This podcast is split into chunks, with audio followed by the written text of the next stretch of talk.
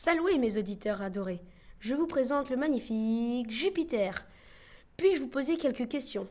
Vous êtes en direct à la radio car les mortels aimeraient connaître davantage de choses sur le plus grand de tous les dieux. Saluez, vous me flattez.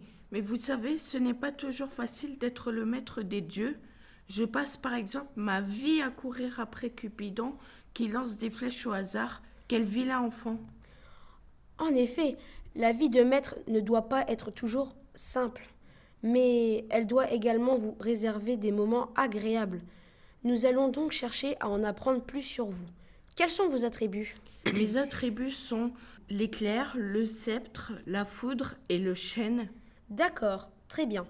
Mais encore, quel est votre animal favori? Mon animal favori est l'aigle car il est majestueux comme moi et il représente le pouvoir.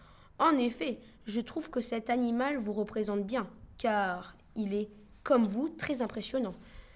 Avons-nous le droit de connaître votre temple préféré? Oh merci, on me le dit souvent.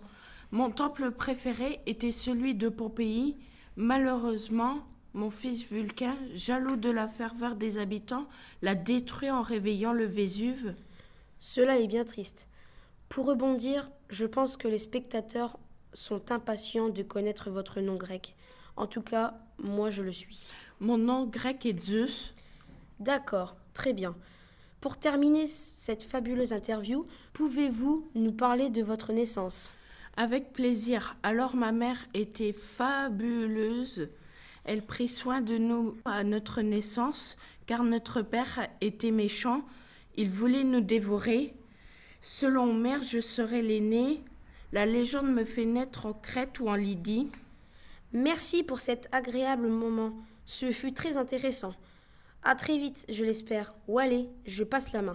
Ou allez, ce fut un plaisir de vous raconter mon histoire.